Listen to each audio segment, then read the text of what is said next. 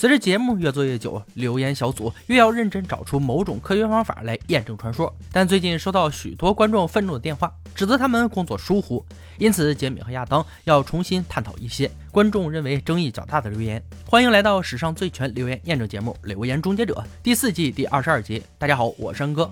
首先是腊肠火箭，曾经亚当和杰米验证腊肠火箭飞了二十尺的高度，但有些观众认为是这个火箭有问题。杰米不懂，既然火箭已经发射成功，观众还要怎样？但亚当明白，他们认为火箭并没有点火，起飞是由于一氧化二氮的推动，是气体压力让火箭升空。算了，还是别那么多废话，再次证明一下，质疑自然不攻自破。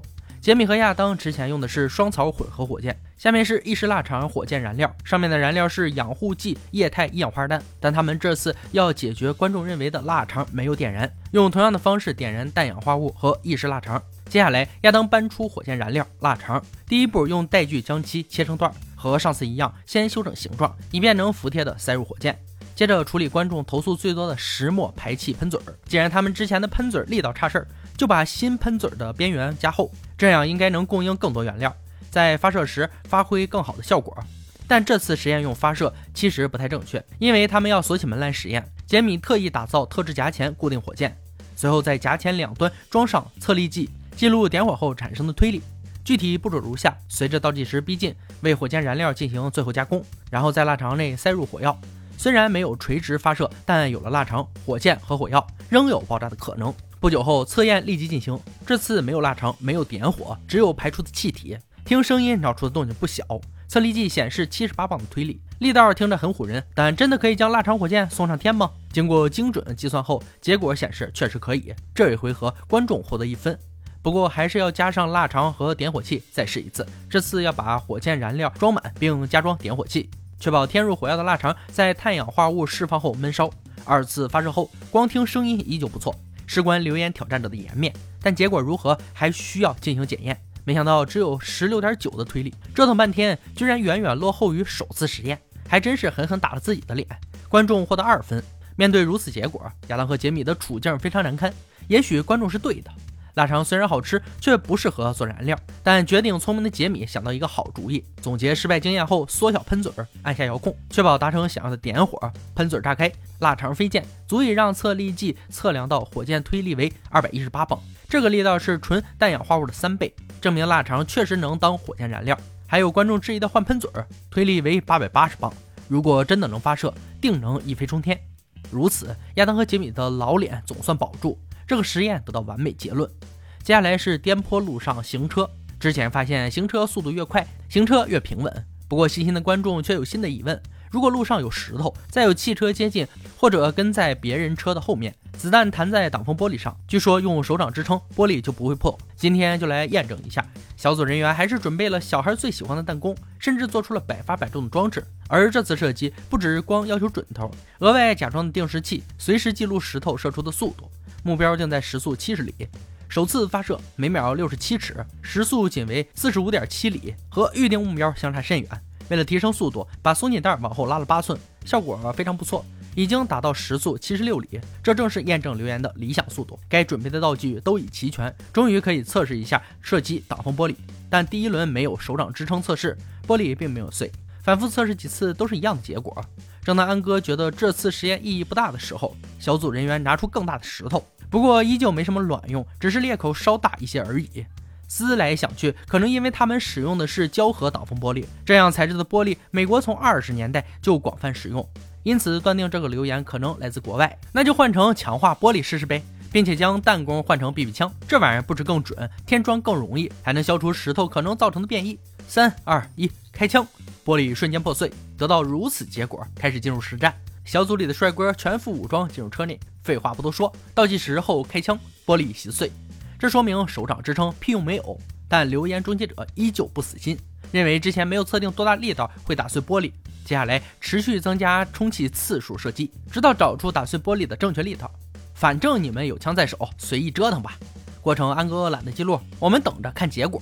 经过十几次射击后，玻璃依旧照碎不误。测试者也累得能多干两碗饭。颠簸路行车的留言正式破解。接下来几人要重新验证陶瓷唱片留言。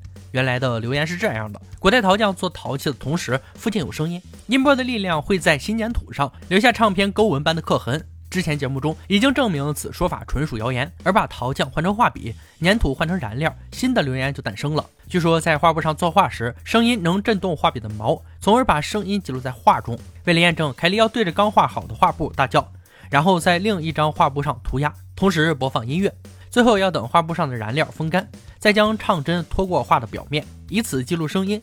经过仔细辨别，唯一能听到的就是唱针拖过画布时发出的声音，别无其他。事已至此，这个留言被轻松破解。声音不可能录在非专业用的媒材上。你知道霍卡尾门开或关能影响耗油量吗？之前测试过马拉松长跑和风水洞实验，两者都证明关上尾门更省油。更挑剔的观众并不满意，他们认为有些关键的实验并没有做，例如加上硬式货斗盖，或者用网罩取代尾门。还有人提议干脆把尾门拆掉，因此亚当决定将这三个实验依次验证，让那些观众能安心的去超市抢购打折鸡蛋。为了准确记录，上路前亚当要安装油量表。话不多说，上路见分晓。首先加上硬盖，让车子符合空气动力学，几圈下来时速二十五里每小时，耗油量一点二加仑，加速到五十五里每小时五加仑。第二步是货卡网罩尾门和卸下尾门，这个过程亚当没有在当时计算，因为他已经晕车，忍不住想吐。回到工作室，直接宣布结果。经过仔细计算，货卡车最省油的方式是用网罩，它改善将近百分之五的耗油量。衷心希望电视前的观众能相信此次验证，因为亚当不想再碰省油留言。散会，继续进行下一话题：挥刀断枪管。日军用刀斩断美军火烫的机关枪管，荒不荒唐我不管，只要验证这一款。首先改装原来的挥刀机器人，原本它的挥刀力道只与人相当。这次它的力道要加强到两倍。由于太过危险，在初步测验时，大家必须躲进爆破室。所有准备达标后，搬出二次大战武器。这是白朗宁三十口径机关枪，外面有套孔，里面的枪管非常厚。测试前，请允许安哥叨叨几句。子弹发射时喷出的气体温度可高达千度，连续射击枪管就会变得滚烫。这时枪管属于脆弱阶段，被切断也有可能。而留言小组自然没有连续开枪的机会，唯一的办法就是用火加热。当枪管加热至六百度后，上大刀。枪管虽然没有断开，却出现切口，不过刀已经一分为二，彻底阵亡。但大家都知道，测验不会如此草率结束。枪管重新回火，加热到一千六百度，一刀下去也只不过是切口变深而已。小组人员见此，又出幺蛾子，将枪管反复加热冷切后尝试一下，果然在几人不择手段下，枪管被断为四节。但这个留言还是被认定不属实，原因有三：枪管只能遭到硬磕后碎裂；二。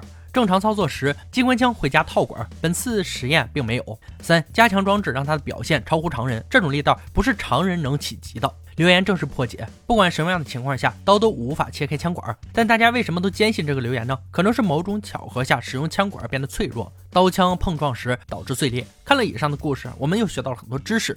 由于故事较多，上文表述也算清晰，就不给大家一一总结了。今天留言挑战到这里就落下帷幕了。小伙伴们如果有听过有趣且可信的留言，欢迎在评论区留言讨论。欢迎大家关注安哥，我们下期再见。